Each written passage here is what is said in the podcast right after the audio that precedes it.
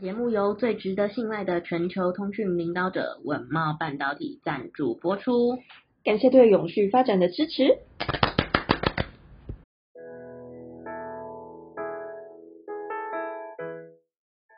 欢迎收听 ESG This Week，我们每天会为您带来重要有趣的 ESG 永续新闻，希望透过本节目提高大家对 ESG 议题的认识，引导大家关注永续发展，共建世界公民新未来。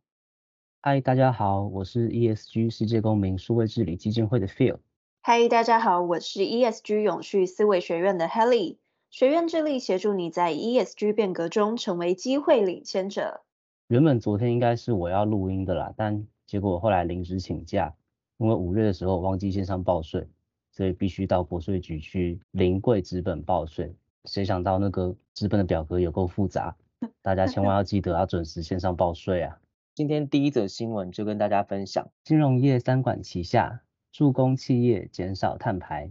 减碳已经成为企业必须面对的重要课题，无法达成减碳要求的企业，未来可能会因此失去订单，进而削弱其产业竞争力。那也因此有越来越多的企业已经将减碳列为重要的工作目标。银行也响应趋势，近年来逐渐在融资策略上有所调整。那纵观目前金融业针对净零采取的措施，主要是透过签署赤道原则，停止承做燃煤业的融资，并将贷款合约导入永续连结，鼓励企业达成减碳的目标。在赤道原则这部分，其用意在于要求金融机构必须对于大型专案的融资进行贷款前、贷款后的审慎调查，同时在合约中加入赤道原则的承诺条款。要求企业必须落实环境与社会风险管理。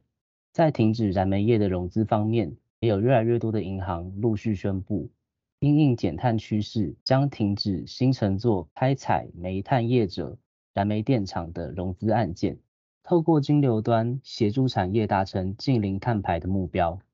而在永续连结贷款的部分，包括台湾银行及外商银行。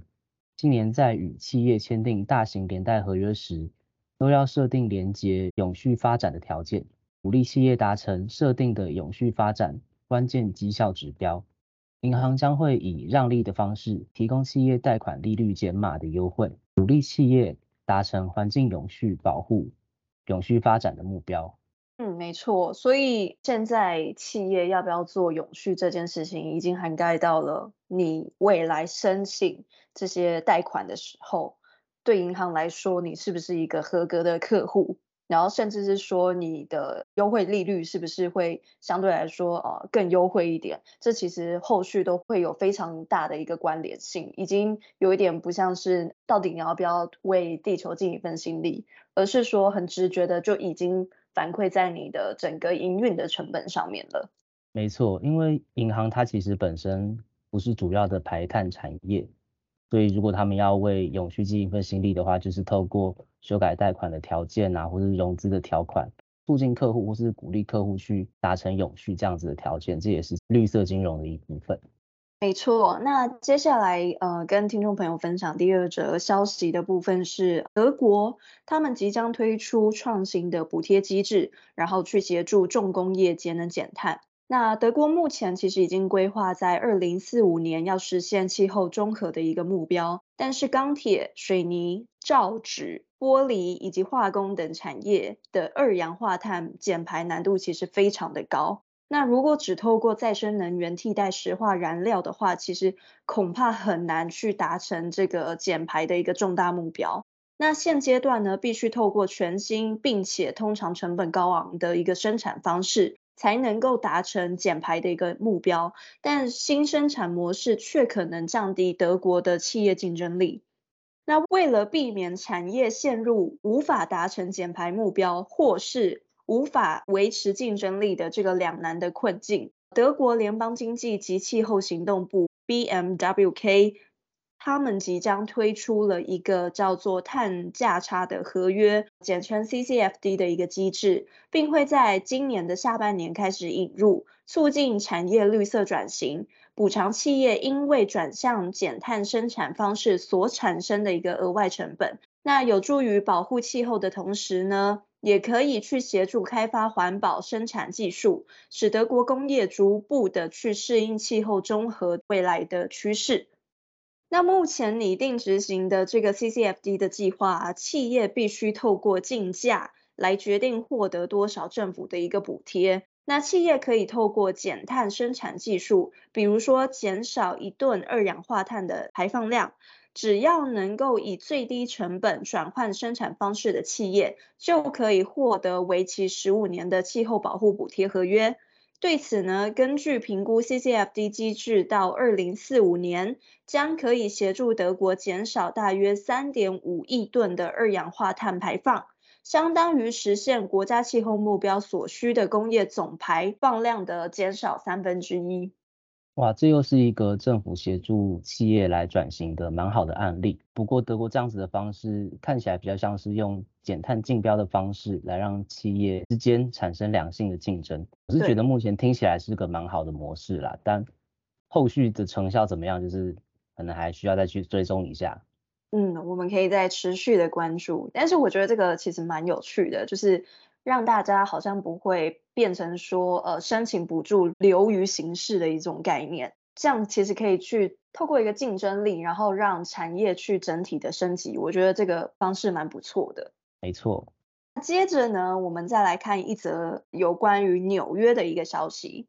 那就是呢，纽约啊，他们在二零二五年的时候会开始实施有机垃圾的一个强制回收。那为了让有机垃圾能够有效的利用，帮助纽约市府达成二零五零减碳百分之八十的一个目标，市长 Eric Adams 以及清洁局局长 Jessica Dish，他们在去年的时候其实就有提出有机垃圾的一个回收堆肥计划。那规定是指出说，厨余垃圾包括剩下的吃的食物。或者是果皮啦，以及餐巾纸啊、纸巾、纸盘在内的厨房纸质用品。那后院垃圾呢，则是包括像是树叶、树枝等等。那这些其实都不需要去登记，民众只需要在指定的日期以及时间将垃圾分类集中回收即可。那去年所提出到有机垃圾回收堆肥的一个计划，是允许民众自由选择。不过纽约市议会八日的时候就以多数票去通过一个提案，将强制全市实施纽约市有机垃圾回收分类堆肥的一个新规定，希望到二零三零年，纽约市垃圾掩埋场可以转换所有的可回收以及有机垃圾。而市议会卫生委员会主席 Sandy Nurse 呢，他也只透露说，呃，将会在二零二五年四月时全面启动强制的一个参与。那针对回收回来的有机垃圾呢，目前纽约市政的做法呢，是将分离的庭院垃圾送往 New Jersey 的一个堆肥设施，那剩余的有机废物呢，则会变成泥浆送到麻州的松岛农场或者是绿点废水处理厂。但大部分的有机垃圾呢，其实还是会进入产生温室气体甲烷的一个垃圾填埋场。我记得大概很久以前的时候，有看过几篇就是主题新闻的报道，说台湾虽然垃圾分类做得很确实，但在许多垃圾分类完之后，最终还是会进入焚化炉或是掩埋场。那这是已经蛮久以前的新闻。那现在已经也有越来越多人在研究怎么样去做垃圾循环再利用的技术。那包含就是现在纽约有在说把一些有机垃圾可以看怎么样可以回收再利用做一个循环。相信未来会有更多元的垃圾材料的循环处理方式，让这些垃圾的目的地不再是焚化炉或是掩埋场这样子。嗯，没错。好，那今天最后一则新闻，用真菌和 3D 炼印木板打造全新的环境友善建材。根据 Architecture 二零三零研究，目前建筑物产生的二氧化碳排放量占全球年排放量的四十 percent，其中的十三 percent 来自于建筑和基础设施的材料。因此，英国的新创 PLP Architects 提出，建筑概念的重点在于材料的生物分解和使用无污染的再生能源。因此，研究上就环绕在真菌的菌丝体、生物复合材料的结构能力和建筑潜力。如今，PLP 实验室团队带来新的建筑材料，基于真菌的可再生生物分解模组化的砖块，打造出环境友善的建材。首先以 3D 列印制作木头的模板，然后再与已经注入菌丝体的基材包装在一起。一旦菌丝体在基质上开始脱脂，就形成紧致但可塑的材料。而在菌丝体开始生长之后，再用高温干燥的技术让生物复合材料惰性化，大概需要三个月的时间。那菌丝体和 3D 列印木材能够打造出不同形状的模组块，可以有不同的排列组合，做成隔板到座椅，然后花盆还有桌子都可以做。虽然听起来很像混凝土或是钢材的材料，但又与这些高碳排的材料不同。菌丝体生物复合材料是可再生和可生物分解的永续材料。另外，实验室团队也指出，这两种材料都是可以在环境冲击最低的情况下种植还要取得，不仅重量轻且防火，也是个良好的绝缘体。嗯，哎，我记得我们之前好像有报过一则新闻。然后是讲到透过菌丝体，然后产生那个棺木，然后这个棺木它就是变成很有永续，然后你可能你把你的家人埋进去之后，然后可能过几年这个棺木也会随之分解，然后我觉得这个蛮有趣的，其实还不错，而且虽然说这几年多了很多循环材料的出现，像是用废弃的塑胶衣服还有保特瓶这些来做，嗯、但是这些废弃的塑胶衣服跟保特瓶，他们在重新制作成循环材料的时候，毕竟还是会需要去用到一些高温或者化学这些东西，那不免会产生出额外的这些环境成本这样子。对。那目前这个新闻提到的这个菌丝体复合材质，那可能可以在环境成本最低的情况下取得，我觉得这是个未来很好的应用。没错。好啦，那以上的消息就是今天想要带给听众朋友的。那 ESG This Week 我们就明天见喽，大家拜拜，拜拜。